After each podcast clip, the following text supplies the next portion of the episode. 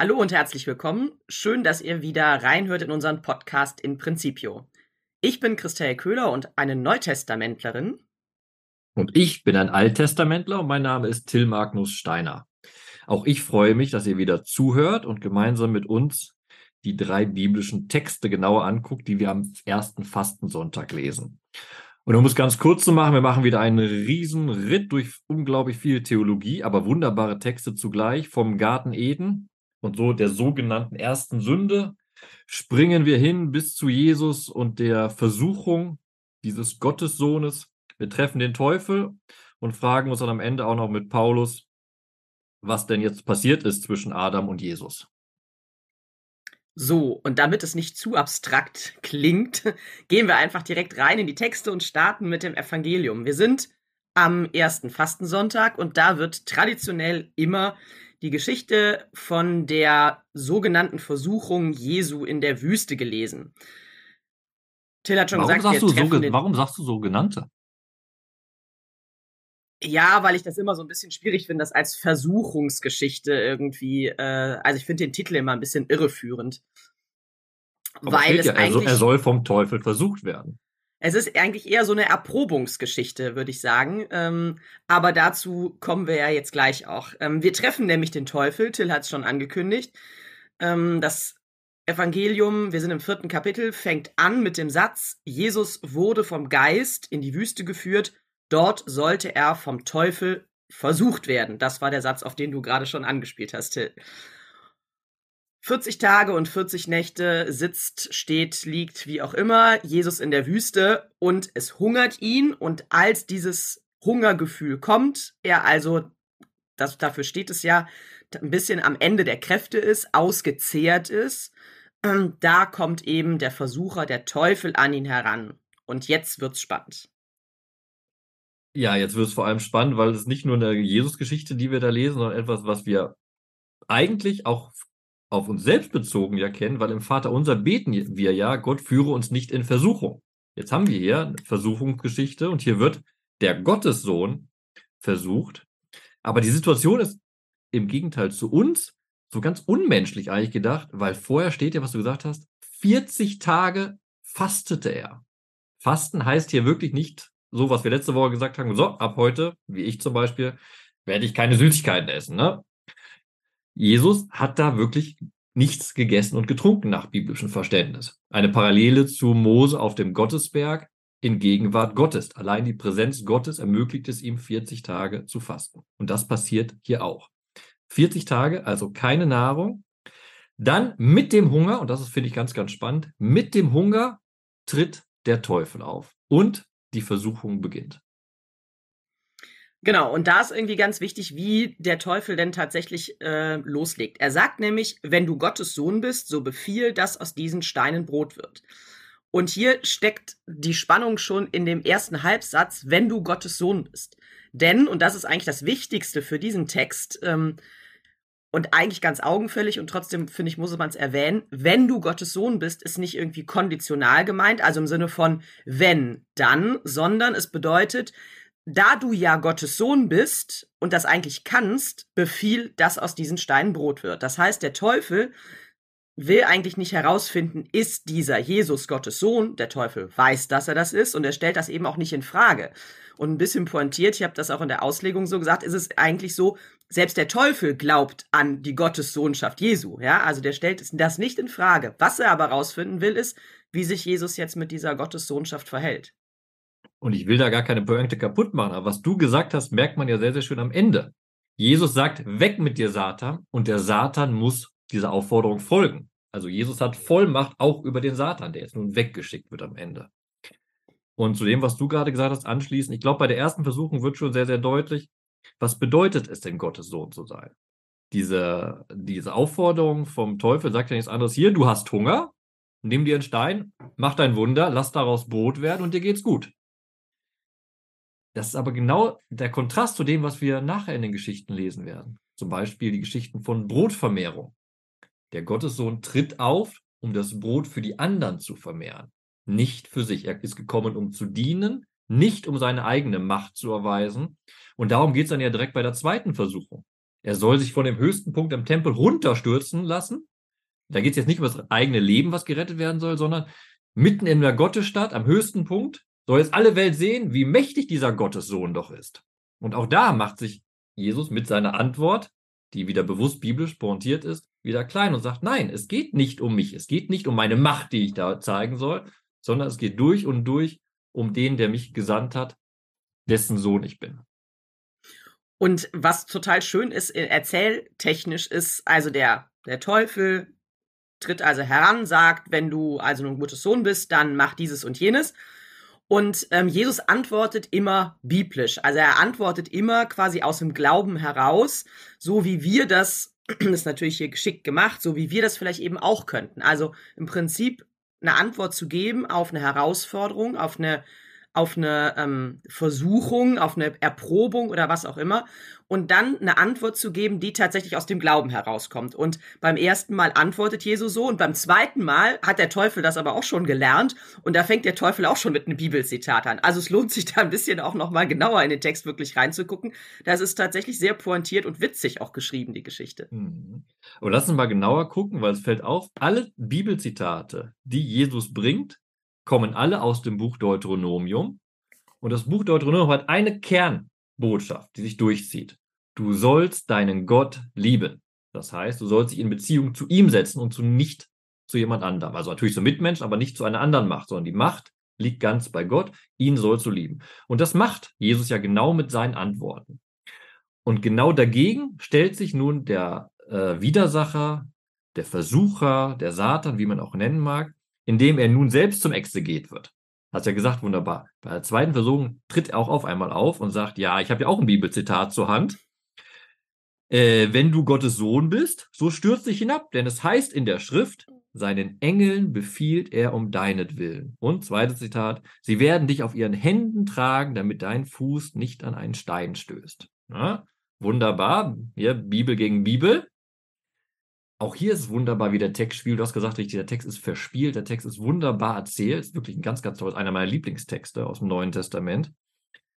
Und auch hier gibt es eine wunderbare Pointe am Ende, weil erst antwortet Jesus ja wieder mit einem äh, Bibelvers, du sollst den Herrn, deinen Gott, nicht auf die Probe stellen. Aber am Ende, wenn Jesus nun sagt, Satan, weiche von mir, geh weg, dann tritt genau das ein, was der Satan in seinem Zitat aus der Bibel angedeutet hat. Am Ende lesen wir nämlich, darauf ließ der Teufel von ihm ab und siehe, es kamen Engel und dienten ihm. Die Engel dienen dem, der nicht danach lechzt, diese Macht zeigen zu können zu haben, sondern der sich ganz auf die Liebe zu Gott konzentriert. Genau, und ich glaube, dafür ist es dann wichtig, denn das ist eigentlich das, worauf die ganze Geschichte abzielt. Es geht nicht nur darum, dass Jesus in der Lage ist, irgendwie dem Teufel zu widerstehen und auch in dieser Hungersituation ähm, quasi nicht von, von seinem Vater, von Gott abzulassen, sondern es geht eigentlich wirklich darum, ähm, wie zeigt es sich denn oder wodurch wird denn bemerkbar, dass dieser Jesus eben wirklich dieser Gottessohn ist? Und die Geschichte direkt vor diesem Evangelium ist ja die Tauferzählung. Also da, wo deutlich wird, du bist mein geliebter Sohn. Das heißt, das ist jetzt proklamiert worden. Das ist auch das Selbstverständnis, mit dem Jesus unterwegs sein kann. Und nun wird gezeigt, was bedeutet es eben, in diesem Selbstverständnis zu leben und zu agieren. Wir werden wenig später den ersten öffentlichen Auftritt Jesu haben. Wir werden mitbekommen, dass er durch die Gegend zieht, dass er Kranke heilt und so weiter und so fort. Und ähm, da ist ja dann eigentlich alles, was er tut, nach außen hingerichtet. Ja, also den anderen das Evangelium zu verkünden, die anderen in die Umkehr zu rufen, Kranke zu heilen. Also ganz sich in diesen Dienst an den Menschen zu stellen, die er wieder mit Gott, seinem Vater, in eine Beziehung, eine neue Beziehung auch hineinführen will. Und an dieser Stelle geht es erstmal darum, funktioniert denn seine Beziehung zu Gott? Gott hat gesagt, du bist mein geliebter Sohn. Er hat seinen Beziehungsstatus quasi öffentlich gemacht. Und jetzt macht Jesus seinen Beziehungsstatus öffentlich und sagt, ja, das bin ich. Und hier aber in dieser verspielten Geschichte, denn mich kann nichts von meinem Vater trennen und das, also wer ich bin und was er in mir grundgelegt hat, das lebe ich eben aus. Und das ist eben, dass ich all diese Macht habe, ja, aber eben nicht für mich, sondern ganz für die anderen. Und in allen weiteren Geschichten im Evangelium wird das dann tatsächlich in die Tat umgesetzt. Und hier ist es mehr so ein innerer Prozess, ähm, den wir an der Stelle, in den wir hinein, mit hineingenommen werden in dieser Versuchungsgeschichte. Und das ist ein schöner Erzählprozess, weil ich habe mich beim Lesen und beim Vorbereiten gefragt, warum braucht es drei Versuchungen? Ne? Wenn am Ende doch klar ist, Jesus sagt einfach, weiche von mir oder geh weg, Satan, und der ist weg. Warum macht er das nicht direkt am Anfang? Und in der dritten Versuchung wird es meiner Ansicht nach ja deutlich. Da ne, wieder Szenenwechsel, jetzt sind wir auf dem Berg. Der Teufel zeigt alle Weltreiche und sagt, die kannst du doch alle haben, wenn du dich vor mir niederwirfst. Und da ist ja genau der Punkt, was du gesagt hast eben. Jesus hat seine Beziehung exklusiv zu Gott. Er wird sich nicht vor einer anderen Macht niederwerfen.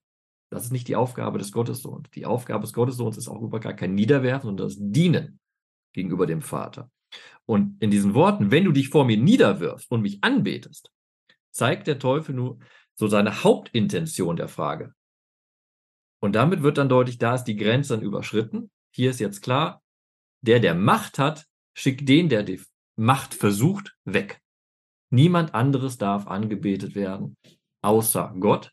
Und da haben wir wieder eine indirekte, wunderbare Anspielung genau auf das Buch Deuteronomium, wo das ja auch ganz grundlegend wichtig ist. Es gibt nur diesen einen Gott, den man anbeten soll. Und damit haben wir eigentlich schon eine schöne Brücke rüber in die erste Lesung. Das würde ich auch haben, gerade gesagt. Lass uns ah, dann, dann, genau. Ja, aber wir haben jetzt nämlich wunderbar schön diese drei Versuchungen durchgespielt und haben gesehen, dass eben Jesus keiner dieser Versuchungen erliegt. Er ist, der sich komplett auf seine Gottesbeziehung ausrichtet, das wunderbar biblisch fundiert, und jetzt gehen wir gleich zur ersten Lesung und da treffen wir den ersten Menschen, der jetzt noch nicht biblisch fundiert sein kann, weil es nach der Erzählzeit ja keine Bibel gab. Aber der, der eher sagen würde, du hast eben Beziehungsstatus gesagt, der eher sagen würde, so, in der ersten Geschichte lernen wir, Beziehungsstatus Gott-Mensch ist eher kompliziert. Und diese erste Geschichte stammt nicht aus dem Buch Deuteronomium, wie man jetzt vielleicht glauben könnte, nachdem wir schon so oft uns darauf bezogen haben, sondern die Pointe ist eine andere. Wir springen in eine der ganz ganz Anfangserzählungen äh, unserer Heiligen Schrift. Wir springen nämlich nochmal ins Paradies zurück, ins Buch Genesis und wir sind in der ja Geschichte des in der die Schlange tatsächlich ähm, auch eine Erprobung, eine Versuchung darstellt und äh, tatsächlich an dieser Stelle eine Versuchung, die aufgeht, ähm, denn die ersten Menschen, also hier ist natürlich nur von der Frau die Rede, aber die ersten Menschen essen vom Baum der Erkenntnis, von dem Baum, der im Garten Eden steht, aus, von dem sie eigentlich gerade nicht essen sollen. Und ähm, wir wissen alle, wie die Geschichte ausgeht. Die beiden müssen dann raus aus dem Paradies und dahin, wo wir uns so aufhalten. Genau. Zu deinen Worten ergänzen stellen wir direkt mal äh, Geschlechtergerechtigkeit her. Erstens hören wir natürlich am Sonntag auch, dass nicht nur Eva von dem Baum ist, sondern auch Adam ist von dem Baum. Und ein kleines äh, Wissensleckerli. Die Schlange ist im Hebräischen der Schlang, also ist eine männliche Figur. Jetzt haben wir alles abgedeckt, ne? Also Mann und Frau sind schuld. Und die Schlange kann man auch männlich lesen. Aber der Punkt ist richtig, was du sagst, was auch eine schöne Verbindungslinie ist. Im Evangelium hatten wir einen Dialog und jetzt im zweiten Schöpfungsbericht, wir sind im Garten Eden, ereignet sich wieder ein Dialog. Im ersten, Beschöpfung, im ersten Schöpfungsklick, äh, jetzt aber alles durcheinander hier, im ersten Schöpfungsbericht war noch alles gut. Ne? Da haben wir noch im Ohr, wie es immer wieder, es, alle Sachen wurden geschaffen und immer wieder wie ein Refrain kam es, alles ist gut, alles ist gut, alles ist gut. Dann kommt der zweite Schöpfungsbericht, dieser wunderbare Garten wird erschaffen. Jetzt passiert aber etwas. Das erste Gebot wird ausgesprochen. Mitten im Garten Eden. Man kann auch sagen, übersetzen Garten der Wonne, Garten des Guten. Dort wird ein, nicht nur ein Baum in die Mitte gesetzt, sondern werden zwei Bäume in die Mitte gesetzt. Der Baum des Lebens und der Baum der Erkenntnis von Gut und Böse. Das ewige Leben und die Erkenntnis von Gut und Böse sind im alten Orient, äh, Orient die zwei Hauptdefinitionen, was einen Gott ausmacht. Ein Gott ist unsterblich und er hat das absolute Wissen über Gut und Böse. Jetzt ist nun genau das, was anscheinend so erstrebenswert ist, für die Menschen verboten. Beziehungsweise, wir lassen den Text, äh, der Text wird ausgelassen, aber es ist wichtig zu wissen, Gott sagt dem Menschen, vom Baum der Erkenntnis von Gut und Böse davon darfst du nicht essen. Auch interessant, diese Geschichte nebenbei, kompliziert wie sonst was. Aber interessant, es gibt kein Verbot, vom Baum des Lebens zu essen. Es wird nur verboten, vom Baum der Erkenntnis von Gut und Böse zu essen. Und auch hier ist es wirklich schön gemacht, tatsächlich zum Lesen, denn ähm, wir hören das Verbot Gottes, zumindest in dem Text jetzt hier so, ja nicht von Gott selbst, sondern nur indem es, indem man sich darauf bezieht. Also die Schlange sagt dann zur Frau, zu Eva, hat Gott wirklich gesagt, ihr dürft von keinem Baum des Gartens essen.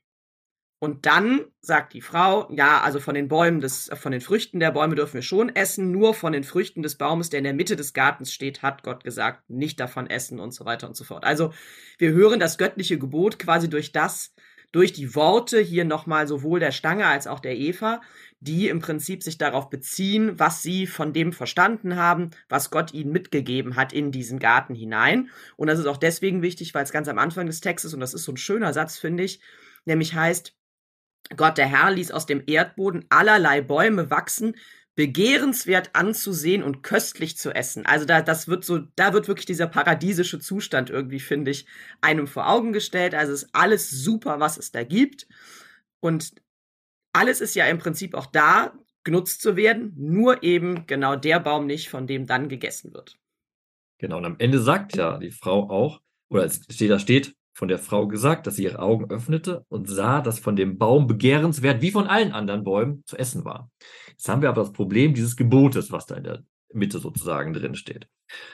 Und da ist es Wunder, also ich finde die faszinierendste Gestalt bei der ganzen Geschichte ist die Schlange. Warum? Weil erstens, was du gerade schon zitiert hast, dass der Gesprächsanfang ist so clever. Ihr dürft von keinem Baum des Gartens essen. Da sieht man schon, die Schlange weiß schon mehr. Ne? Natürlich ist klar, auch der Leser weiß nur mehr, man darf nur von einem Baum nicht essen. Aber der Gesprächsanfang ist ein anderer. Da merkt man schon, da, da, kann's, da wird es wie eine List, da, wird's vor, da muss man jetzt vorsichtig sein. Andererseits, also das erste ist, was sie sagt, ist sozusagen falsch. Der nächste Satz von ihr ist durch und durch wahr. Wir erinnern uns nochmal, das Gebot Gottes heißt, wenn ihr vom Baum der Erkenntnis von Gut und Böse esst, werdet ihr sterben. Und nachdem die Frau eben klargestellt hat, nein, wir dürfen von allen Früchten des Bäumes essen, nur nicht von dem in der Mitte, geht die, Schritt, äh, die Schlange nun den nächsten Schritt. Sie sagt, nein, ihr werdet nicht sterben. Klammer auf, die Schlange hat recht. Am Ende der Geschichte werden die ersten beiden Menschen nicht sterben. Gott wird sie nicht zu Tode bestrafen. Aber lasst uns den ganzen Satz mal zu Ende lesen. Also, nein, ihr werdet nicht sterben. Gott weiß vielmehr, Sobald ihr davon esst, gehen euch die Augen auf und ihr werdet wie Gott und erkennt Gut und Böse. Auch da die Schlange recht. Adam und Eva erkennen Gut und Böse. Schön dargestellt nachher, dass sie ihre Scham erkennen und auf einmal merken, oh, oh, oh, ich bin nackt, ich muss mich bedecken. Wie so eine, also erwachsen werden sozusagen. Und gleichzeitig haben wir dann nachher das Wort von Gott im äh, Genesis 3 hinteren, ich glaube 22 ist das dann, wo Gott eben sagt, oh, die haben vom Baum der Erkenntnis gegessen. Jetzt dürfen sie nicht auch noch vom Baum des ewigen Lebens essen, sonst werden sie wirklich wie Gott. Alles durch und durch, was die Schlange hier gesagt hat, ist richtig. Und wir merken natürlich, dass das alles ein bisschen eine bildhafte Erzählung ist. Denn so wie die Schlange jetzt an dieser Stelle hier agiert, wirkt es ja so, ähm, als hätte Gott Angst davor, ja, äh, dass, dass der Mensch zu klug wird oder dass der Mensch gut und böse unterscheiden kann. Das ist eigentlich kein, keine Idee von Gott, ähm, die wir mit uns herumtragen. Das ist eigentlich nicht das passende Gottesbild. Aber die Schlange versucht es halt genauso zu drehen. Und das ist eben auch das, Entschuldigung, was natürlich eben ihr was im Prinzip ihr Auftrag an dieser Stelle auch ist, so wie der Teufel in der Versuchungsgeschichte. Es geht tatsächlich darum, rauszufinden, ähm, entweder beim Gottessohn oder hier bei den ersten Menschen, ähm, inwieweit halten sie die Beziehung zu Gott aufrecht und an welcher Stelle kann ich irgendwie einen Keil in diese Beziehung reintreiben? Denn das ist es eigentlich, um was es geht. Der Schlange wie dem Teufel irgendwo so ein Einfallstor zu finden, ein Schlupfloch und zu sagen, ich krieg euch irgendwie auseinander. Und das Spannende ist ja, dass tatsächlich ähm, das auch am Ende dieser Schlange nicht gelingt. Adam und Eva müssen zwar das Paradies verlassen, aber eben, sie werden nicht mit dem Tode bestraft. Das ist schon auch nochmal ein ganz wichtiger Punkt, das äh, immer wieder zu betonen. Und das bedeutet ja am Ende, sie bleiben leben und es fallen eben nicht in die Beziehungslosigkeit zu Gott hinein, denn das ist das, was wir quasi, also was mit dem Tod ja erstmal eintreten würde. So, du hast eben gesagt, die Schlange will einen Keil in die Beziehung reintreiben. Und ich hau jetzt mal ordentlich mit dem Hammer auf diesen Keil drauf. Warum? Auch spannend bei dieser Erzählung. Diese Erzählung ist wunderbar, wirklich. Man sollte sie gänzlich lesen, nicht nur, wie wir es am ersten Fastensonntag machen, in Auszügen. Gott gibt ein Gebot, aber er begründet das Gebot nicht. Und das weiß, glaube ich, jeder, der ein Kind erzieht. Also wenn ich meiner fünfjährigen Tochter sage, pass auf, du darfst das nicht anpacken. Das nächste, was sie macht, wenn ich nicht gucke, ist anzupacken. Ne, wenn ich sagen würde, du darfst nicht anpacken, zum Beispiel die Herdplatte, weil du dich verbrennst, dann würdest du zweimal drüber nachdenken. So. Gut, jetzt war hier, das war ein bisschen Pädagogik für zwei Cent, aber das Schöne an, diesem, an dieser Erzählung ist jetzt genau, wir haben ein Gebot, dessen rational nicht erkennbar ist. Und die Schlange hat recht, das Gebot führt nicht dazu, dass Adam und Eva sterben werden. Man kann sagen, ja, sie werden sterblich nachher, wie alle Menschen werden sie den Tod erleiden, aber sie werden nicht aufgrund der Gebotsübertretung direkt sterben. Jetzt muss man ganz bei der ganzen Sache genau nachfragen. Und das ist eine interessante Frage, weil irgendwie dann, dann wird die ganze Geschichte absurd, wenn man diese Frage stellt. So. Wenn es diesen Baum der Erkenntnis von Gut und Böse gibt, und das heißt also, wenn man von der Frucht isst, erkennt man erst Gut und Böse, dann kann ich doch jetzt sagen, warte mal, die Frau und auch der Mann sind überhaupt noch nicht mündig. Wenn die jetzt nach dem Baum greifen und diese Frucht essen, wissen die doch gar nicht, ob das gut oder böse ist, was sie da machen. Und das ist eine interessante Leseweise, die eben jetzt nicht auch irgendwie eine schöne Frage ist, in den Text heranstelle, sondern wenn man nämlich weiter guckt und guckt, was bedeutet denn Erkenntnis von Gut und Böse im Alten Testament, da wird man wieder, Entschuldigung, wir sind beim Buch Deuteronomium, ist ein sehr beliebtes Buch, im Buch Deuteronomium fündig und merkt, das ist genau der Unterschied zwischen Kindern und Erwachsenen. Erwachsene können zwischen Gut und Böse unterscheiden, Kinder können das nicht. Und das Schöne ist, dass tatsächlich dieses Motiv, auch wenn das ähm, im Neuen Testament viel versteckter auftaucht, aber auch immer mal wieder eingestreut wird. Also dieser Grundgedanke des Erwachsenseins im Sinne von einem voll erkenntnisfähig sein, aber dementsprechend auch ähm, voll, ähm, ich sag jetzt mal, in der Haftung für das, was man tut. Ähm, das taucht ganz oft beim Paulus immer mal so zwischendurch auf. Die Frage nach einer Un Unmündigkeit. Also seid ihr noch wie Kinder, die mit Milch aufgezogen werden, oder seid ihr eigentlich schon diejenigen, die ja ähm, die eigentlich ihren, ihren Gottesglauben ganz verantwortet leben können und eben auch müssen dann. Das ist eben auch dann an die, die Menschen dabei zu packen, die Gläubigen dabei zu packen. Also das ist ein, ein Motiv, was wir total häufig biblisch finden, eben auch im Neuen Testament. Und dieses, ähm, du hast es ja gerade auch schon mal ähm, gesagt, dieses jetzt, jetzt kommt der Moment, irgendwie die Dinge zu verstehen, ist ja in der Erzählung auch direkt in diesem Wechsel zwischen Vers 5 und 6.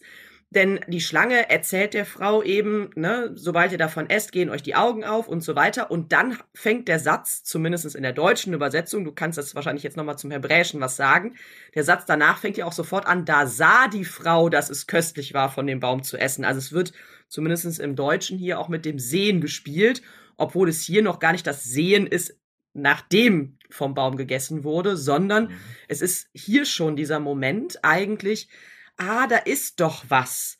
Ähm, also anzufangen, ich sag jetzt mal, die Perspektive zu erweitern oder noch eine andere Dimension dahinter zu vermuten. Und das finde ich ist total schön erzählerisch und auch an der Stelle auch mal in der Übersetzung mit hineingeflochten. Mhm, das ist im Endeffekt die Funktion der Schlange. Sie richtet den Blick der Menschen auf diesen Baum, der eigentlich verboten ist, aus.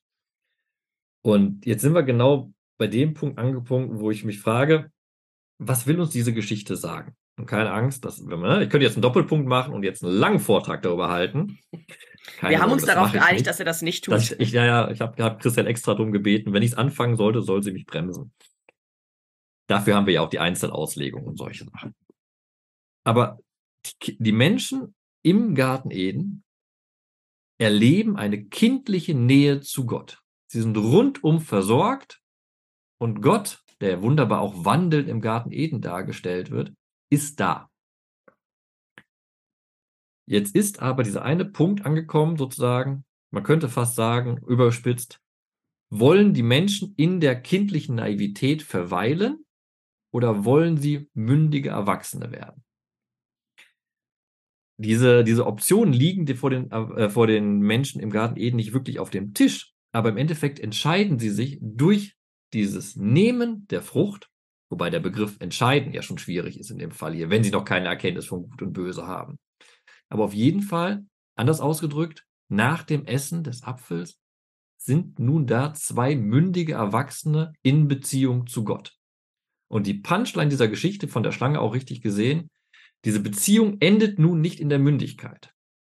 Wir haben nun den Menschen so, wie wir ihn kennen. Er ist eigenverantwortlich für sein Tun und in seiner Beziehung zu Gott. Gott lässt diese Beziehung jetzt nicht abbrechen. Aber auch Gott verlässt diese kindliche Naivität, diese kindliche Naivitätsbeziehung, die da ist. Nun ist eine andere Beziehung zwischen Gott und den Menschen. Und da muss man auch leider sagen, dass die Geschichte am Anfang nicht so schön weitergeht, weil nun an aus dem Garten Eden vertrieben, treffen wir auf ein Menschenbild, das erstmal den ersten negativen Höhepunkt direkt im nächsten Kapitel hat, mit dem Brudermord, die Geschichte von Kain und Abel. Und dann geht es richtig bergab, Richtung Sintflut mit der Feststellung von Gott, dass das ganze Trachten der Menschen schlecht ist. Und dann folgt der Neuanfang mit Noah. Aber trotz all diesen furchtbaren Erzählungen, die dann folgen und dem furchtbaren Menschenbild, was dahinter steckt, haben wir positiv erstmal hier in unserer Geschichte die Erkenntnis, okay, der Mensch ist mündig, der Mensch kann sich entscheiden und kann in der Gottesbeziehung bleiben. Und wir haben den gewissen Anfang, Gott gibt diese Beziehung nicht auf, obwohl der Mensch sich fortan vor allem, so wird erzählt in Genesis, zum Bösen entscheidet.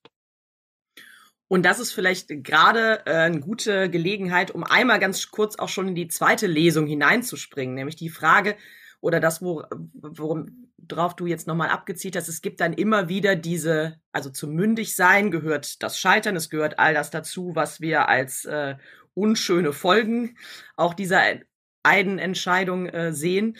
Aber es gibt immer wieder mit Noah und so weiter und so fort immer wieder auch den Versuch, das Ganze wieder zusammenzubringen. Gott geht auf den Menschen zu.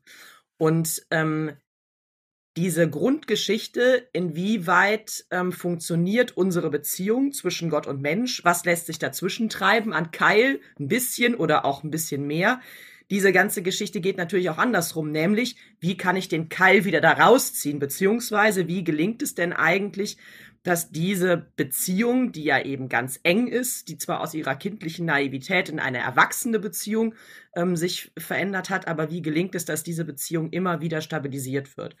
Und das ist das, was uns eigentlich die zweite Lesung nochmal vor Augen führen will, die aus dem Römerbrief stammt und auch relativ lang ist. Deswegen ähm, gehen wir heute auch eher nur in Auszügen darauf ein.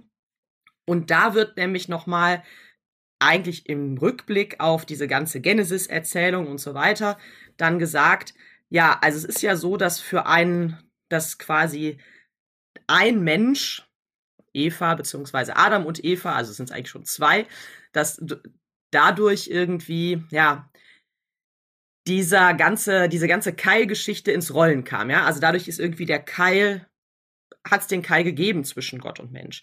Ähm, es, durch die Übertretung eines einzigen, so heißt es dann im Römerbrief, ähm, und das, der Ungehorsam eines einzigen, also das ist quasi das Problem. Und das, was aber durch einen Menschen oder durch zwei Menschen, die ersten Menschen da passiert ist, das kann eben auch wieder rückgängig gemacht werden. Das kann auch wieder gekittet werden. Also dieser Keil, der kann auch wieder herausgezogen werden. Und das ist dann natürlich eben ähm, das, worauf Paulus hier anspielt, dass eben durch Christus dieser Keil eben rausgezogen wird, um diese grundsätzliche Beziehung und an der Stelle tatsächlich auch diese Kindschaftsbeziehung, ähm, dass diese Beziehung wieder zusammenwächst. Und zwar an, nicht in der Form einer kindlichen Kindschaftsbeziehung, sondern einer erwachsenen Kindschaftsbeziehung. Wir wissen das, indem wir also ähm, Gott Vater nennen dürfen, dürfen wir uns als Kinder Gottes ganz wieder auf ihn so verlassen, aber eben durchaus mit dem Wissen, wie wir agieren und auch, dass wir für unser Agieren ähm, verantwortlich sind.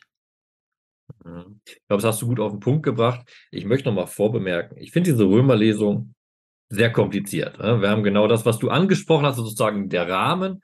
Und in der Mitte steht dann viel über Gesetz. Die Sätze untereinander sind auch sehr verworren und man muss sich wirklich dadurch kauen. Also, das empfehle ich euch allen. Das macht äh, Sinn. Das kann ja auch, ist ja auch gut, hochtheologisch. Und wir haben jetzt so wund zwei wunderbare Erzählungen gerade besprochen. Jetzt so einen hochtheologischen Text da in der, am Ende zu haben, ist eine Herausforderung. Dafür braucht man Ruhe und dafür ist auch die, die Einzelkommentierung da. Ich weiß gar nicht, hast du die kommentiert, diese Lesung, oder Gunther die kommentiert? Nee, Gunther hat den Römer. Gunther hat, also Gunther Fleischer hat euch da viel Hilfe angeboten in seiner Kommentierung. Ich will mal versuchen anders. Ich habe gesagt, ich habe gesagt, der Text ist kompliziert und du hast uns gerade schon geholfen, diese, diese, diesen, diese komplexe Situation auf den Punkt zu bringen.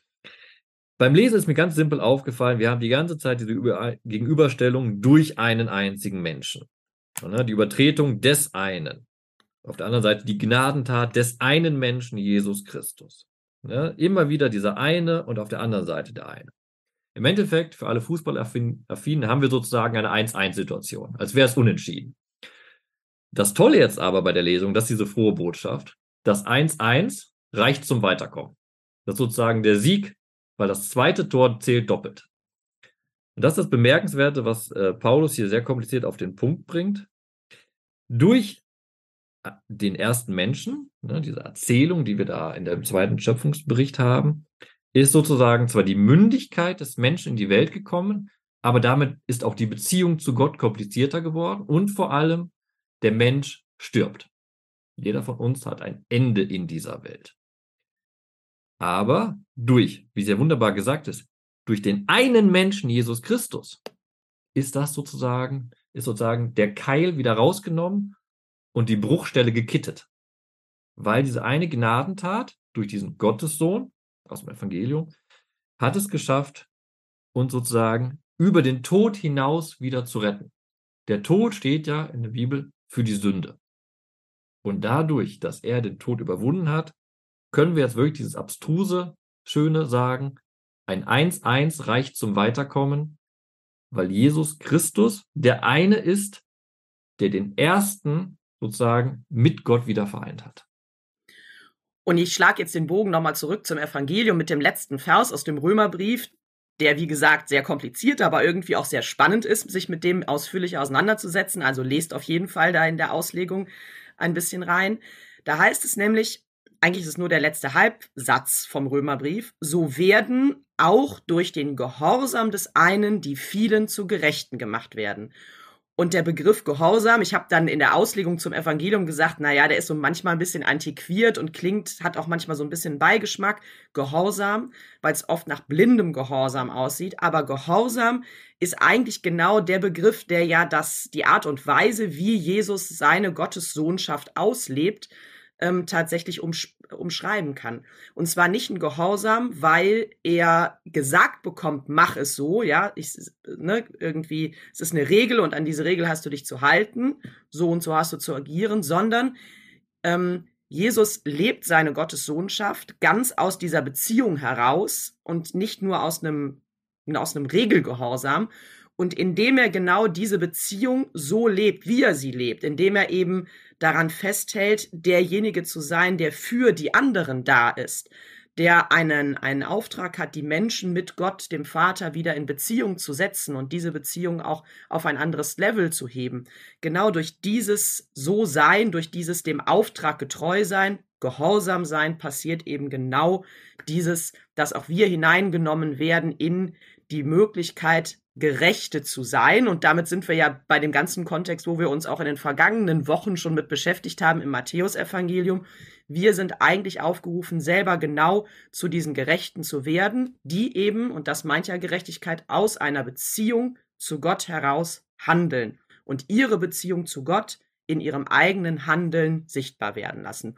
Und das ist ähm, dann eigentlich das Schöne, was dann auch diesen Römerbrieftext in seiner ganzen theologischen Bandbreite und Tiefe doch auch wieder sehr grundlegend mit dem Evangelium auf jeden Fall ähm, verbindet, ähm, diese, diese Idee, dem Auftrag getreu zu bleiben.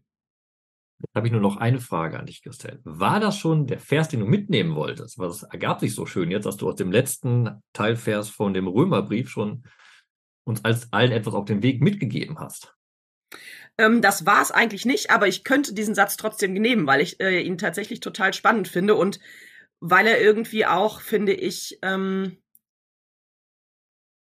weil er irgendwie so einen sehr, ich sag jetzt mal, einen sehr zusprechenden Satz hat. Und ich finde, das ist so am ersten Fastensonntag ja nicht ganz falsch. Also durch den Gehorsam des einen, also weil dieser eine, Jesus Christus, seine Beziehung so lebt, dürfen wir uns in diese Beziehung mit hineingenommen wissen, dass wir zu Gerechten gemacht werden, dass wir nochmal eine Chance bekommen, auch mit all dem Sündenfall und all dem Übertreten und unbedingt so sein wollen und erkennen wollen und und so weiter und so fort, dass wir trotz all dieser Geschichten mit Gott, die immer mal auch nicht so ganz grandios sind, und das ist ja nicht nur biblisch so, das kennen wir womöglich auch aus dem eigenen Leben, dass es da immer mal wieder so den einen oder anderen Keil gibt, dass wir eben darauf vertrauen dürfen, dass, ähm, dass das in die Welt kommen, dass das Leben, Sterben und Auferstehen Jesu tatsächlich für uns die Chance ermöglicht, ähm, uns da ganz hineingenommen zu wissen, eigentlich in diese Gottesbeziehung und am Ende auch in dieses Dasein als Gerechte vor Gott.